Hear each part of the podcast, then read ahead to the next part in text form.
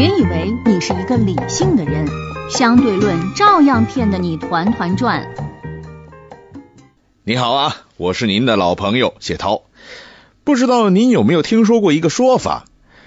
如果你要参加一个交友会啊，最好就是带上一个和自己身高相貌差不多的，但实际上又比自己差那么一丢丢的伙伴同去啊。要说啊，这个想法还是蛮损的。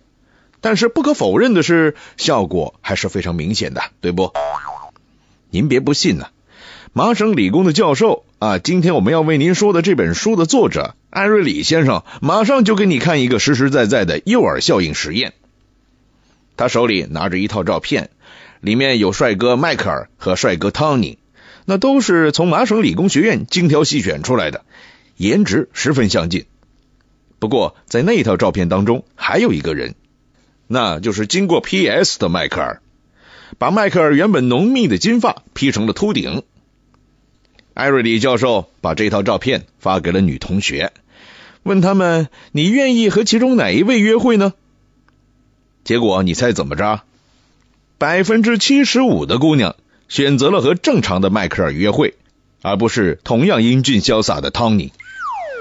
难道麻省理工的姑娘们都更偏爱迈克尔这一款吗？呵呵，艾瑞里的照片可不止这一套啊！但无论换成是谁，参与者都更倾向于选择未经 PS 的那一个。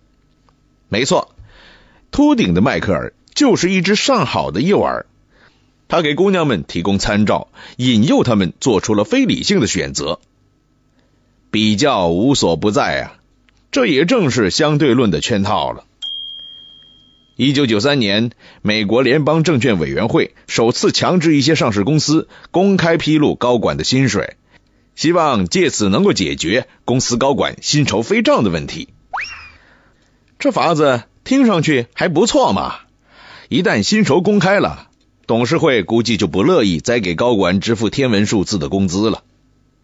可惜啊，委员会犯了一个大错，忘记了比较的力量。薪酬一旦成为公开信息，这还了得？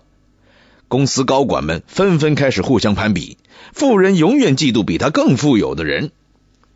工资和幸福的关联程度并不高，这一点已经得到了反复的证明。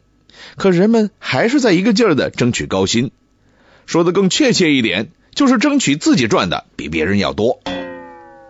咱们想想哈，约会、购物、工作。这相对论在生活当中替我们做了多少决定啊？免费的东西有多好？为什么我们无法抗拒？在这个消费主义的时代，打折这两个字就像咒语一样，吸引人们蜂拥而至，刷刷刷的掏钱呢。嘿，跟花的不是自家钞票一样。当然了，促销活动里最令咱们痛快的，非免费二字莫属了。你有没有伸手去拿优惠券呢？然后再拿着它排长队去领一袋免费的咖啡豆啊？尽管你并不是十分喜欢咖啡呢？或者在自助餐厅里一个劲儿的往自己的盘子里放食物，尽管你已经饱的开始打嗝了。免费的魅力让我们无法抗拒。零不仅仅是一种价格的表示，还能唤起一种热烈的情绪，成为非理性兴奋的来源。咱们的艾瑞里教授为了弄清楚免费到底有多神奇，哼，这一次啊，他改行卖起了巧克力。巧克力有两种，一种是价值五十美分的高档巧克力，一种是普通巧克力，每人限购一块。艾瑞里教授给高档的巧克力定价十五美分，这么大的折扣力度，都把我馋得流口水了呢。而另外一种呢？啊，就是普通的巧克力，定价是一美分。好了，换成是你会选择高档的巧克力还是普通的巧克力呢？如果普通巧克力免费，高档巧克力再降一分，变成十四美分，你的选择又会发生什么变化呢？OK，咱们来看看麻省理工那些聪明的学生是怎么选择的吧。第一种情况下，百分之七十三的人选择了高档巧克力。只有百分之二十七的人选择了普通巧克力，不错，从二者的性价比来说，这是一个非常明智的选择。可一旦普通的巧克力变免费了呢？哈，之前那些明智的人瞬间消失的无影无踪了，普通巧克力成为了新宠，选择它的人竟高达百分之六十九。这是怎么回事呢？两种巧克力降幅明明相同，选择竟发生了如此巨大的变化。没错，这就是免费的魅力。这就是说啊，原来我们压根都不感兴趣的东西，一旦免费了，哎，它就突然变成了大宝贝了，拥有难以置信的吸引力了。要说原因呢，和人类惧怕损失的天性是有关系的。免费的东西是白拿的，没有显而易见的损失嘛，拿了最多我不要就是了。于是就让我们忘记了这个事物不利的一面。那。喜欢网购的人肯定有类似的体验的。原本想买一本三十九块钱的书，但是为了满五十九就可以免运费，所以硬凑了另外一本。可是另外一本拿回来以后，十有八九是被打入冷宫的命。所以你说这五块的运费省的到底是值得还是不值得呢？当然了，如果你是商家或者政治家。懂得免费所蕴藏的巨大能量，能把免费这颗棋子耍得漂亮，那么你离成功也不远喽。谈钱伤感情，谈感情坏事儿，社会规范和市场规范不能混为一谈。大年夜啊，你去岳母家吃了一顿丰盛的年夜饭，酒足饭饱，你嘬了一小口葡萄酒。啊！掏出了钱包，诚心诚意的问妈：“这顿饭我该付您多少钱呢？”啊！脑补一下，当时现场的画风会立刻有一百八十度的大转弯的。几张钞票一出手，原本热热闹闹的一家子就瞬间变成冰块了。由此，你的形象就一落千丈了。为啥会这样呢？难道你的岳母和钱有仇吗？当然也不是了。答案是我们同时生活在两个不同的世界里，一个由社会规范来主导，另外一个是市场规范的天下。比如说，你帮邻居搬了一下沙发，哎，你好意思收钱吗？社会规范包括了人与人之间的友好请求，如果让金钱掺和进来，那就立马变味儿了。另外一方面，市场规范统治下的是另外一个截然不同的世界。这里是冷酷无情的，只有利益交换，什么友情、爱情的，通通靠边站，派不上用场的。想想看呢，如果你的上司跟你说：“亲，这个月有点困难啊，那个什么，工资先不发了哈。”你会乐意吗？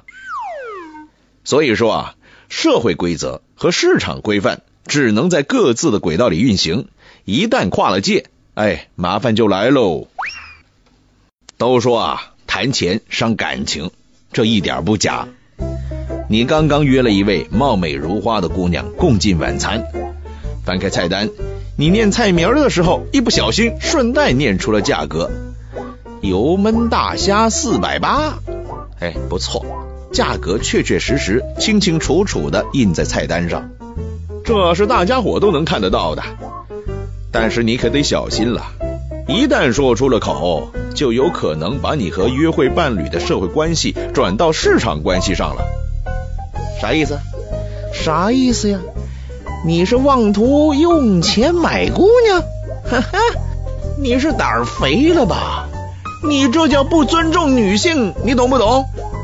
所以估计买回来的只有响亮的一个耳光。好了，我们再看另外一方面，在市场规范里。咱们谈谈情，说说爱，又会是怎样的一幅场景呢？假设哈，一家银行大手笔的打造与顾客之间的社会关系，广告语上就写着“我们是相亲相爱的一家人”。那么顾客看到了，就真的会更加偏爱这家银行吗？好吧，我们假设他会，他十分信任这家银行，所有业务都在这办。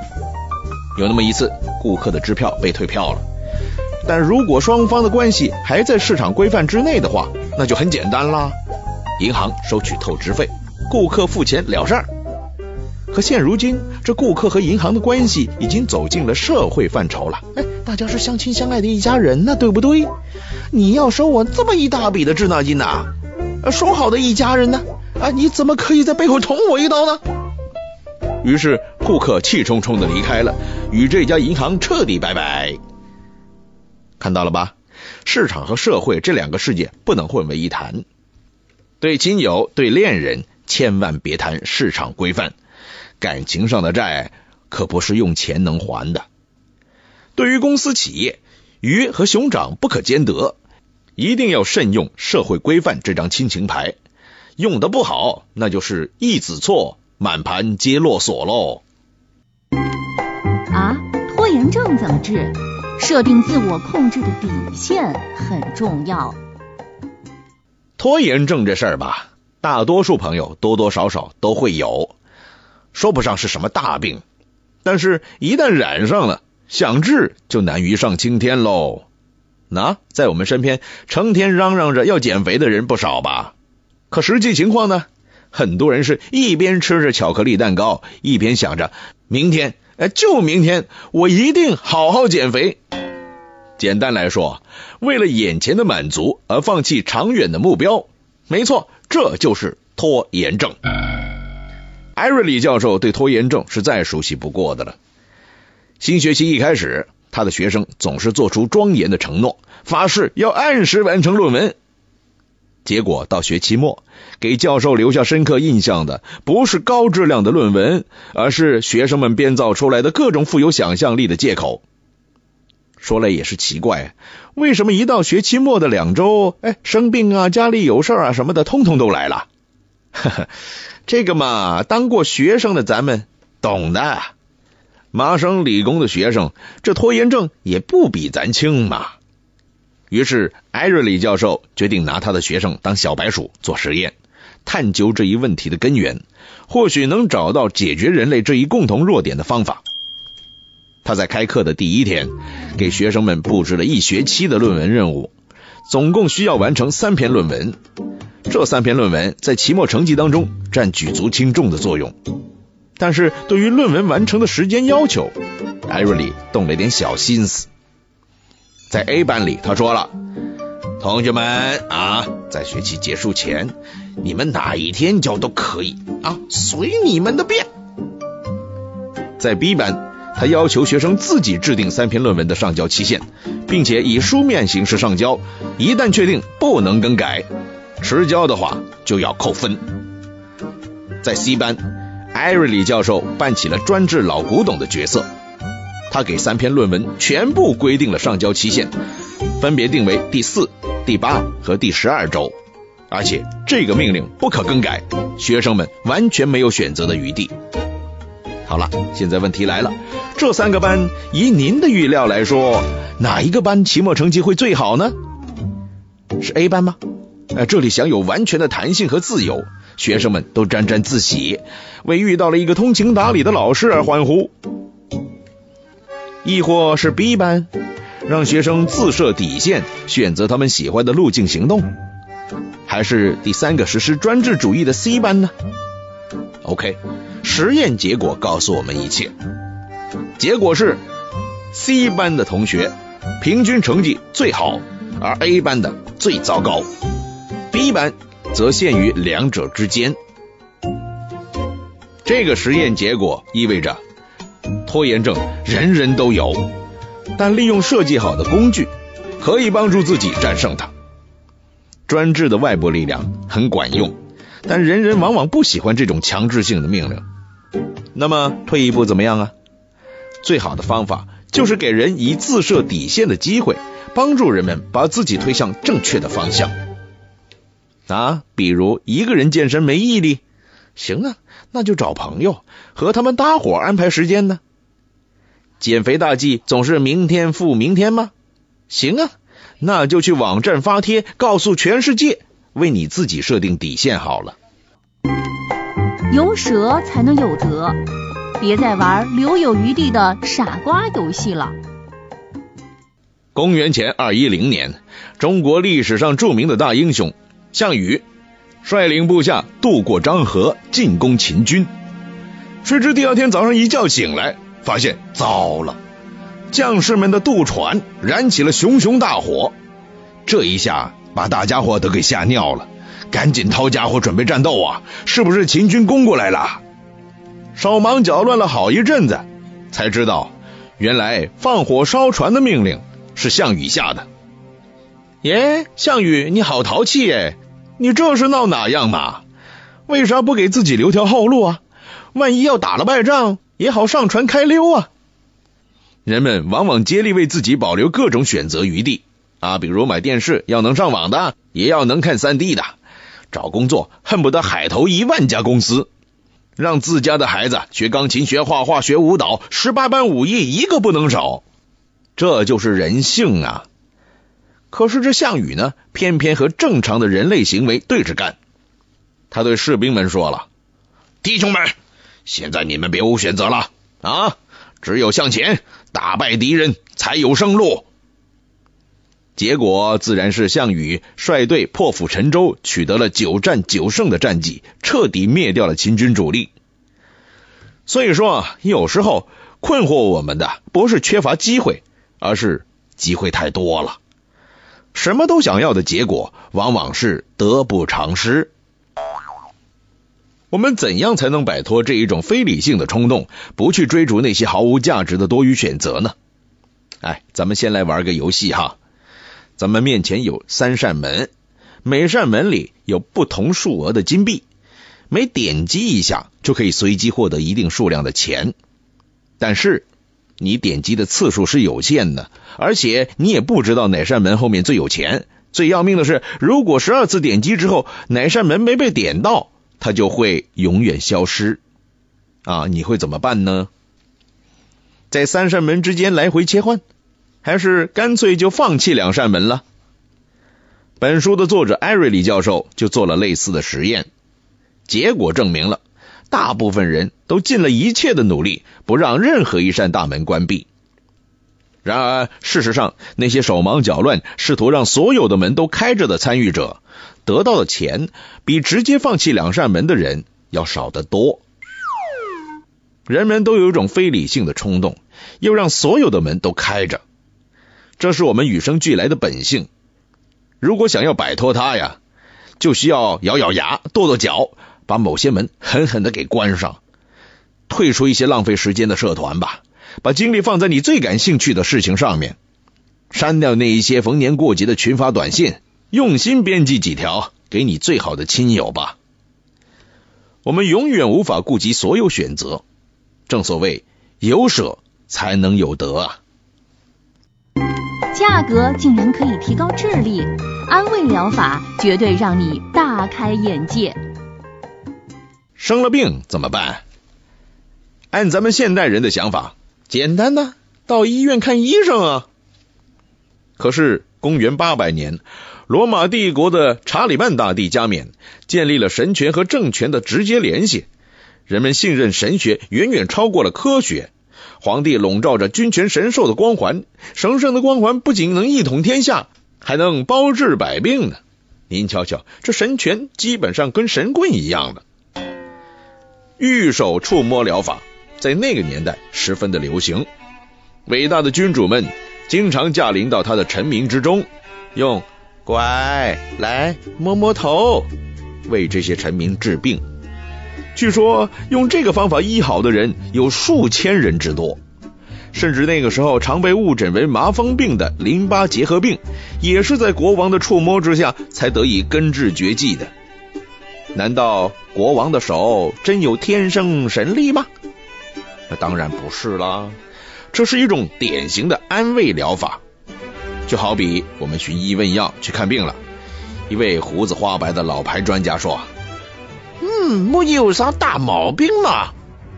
哎，一听这话，我们就会立马精神了，感觉好了不少啊。看病总想找专家，买药总要挑进口的，那价格越高的药就越有效吗？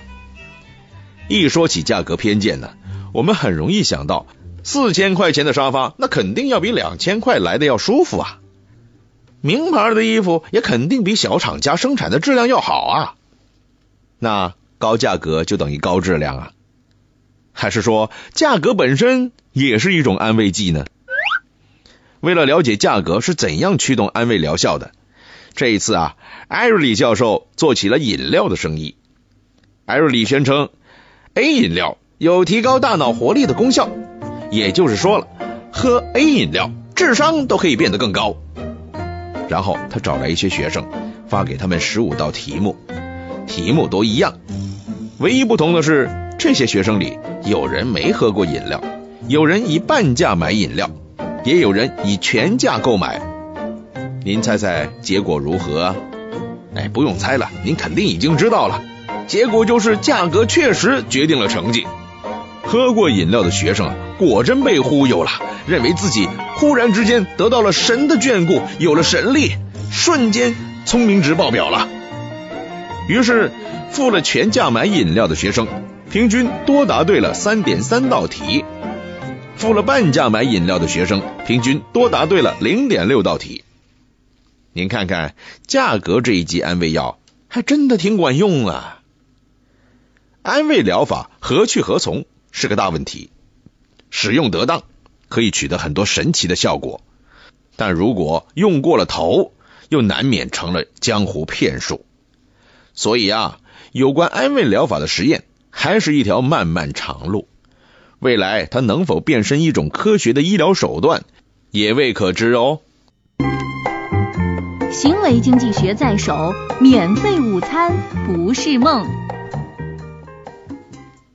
传统经济学与行为经济学主要不同点之一，涉及免费午餐这一概念。一旦听说“免费”这两个字，有些人的眼睛就突然在放光了。哈哈，免费确实是，但这个免费不是那个免费，并不一定是没有成本的。只要采取某些措施，就能换来利益大于成本，给各方都带来净效益。这就可以称之为免费午餐了。行为经济学相信，人们容易受到来自于周围环境中的非理性因素的影响，比如我们之前说过的，什么无所不在的比较啦，啊，免费让人无法抗拒啦，还有在多种选择之间疲于奔命啦，等等，这些啊，通通都是非理性因素惹的祸。行为经济学大大方方的肯定了他们的存在，并不假定人们是理性的。那么，认识到这一切会带来什么好消息呢？对呀，没错，那就是知错能改呀。如果我们总是在决策当中出现有规律的错误，那么我们为什么不发展新的策略来优化我们的决策过程，改善我们的生活呢？尽管非理性司空见惯了。但只要我们明白了自己的错误决定会发生在什么样的时间，起源自什么地方，那就可以敲响警钟，强制自己从不同角度，以不同的方式重新思考这些决定。俗话说得好嘛，在哪里跌倒就从哪里爬起来呗。而行为经济学正是帮助我们发现陷阱里的一颗灵丹妙药。看见打折促销就忍不住买买买，比同事工资低。就想不开，鱼与熊掌总是妄图兼得，非理性造成的失误直接关系到我们怎样安排工作和生活。如果想走出陷阱，吃上一口免费的午餐呢，那就赶快把怪诞行为学学起来吧。本节目由路上读书授权喜马拉雅 FM 独家播出。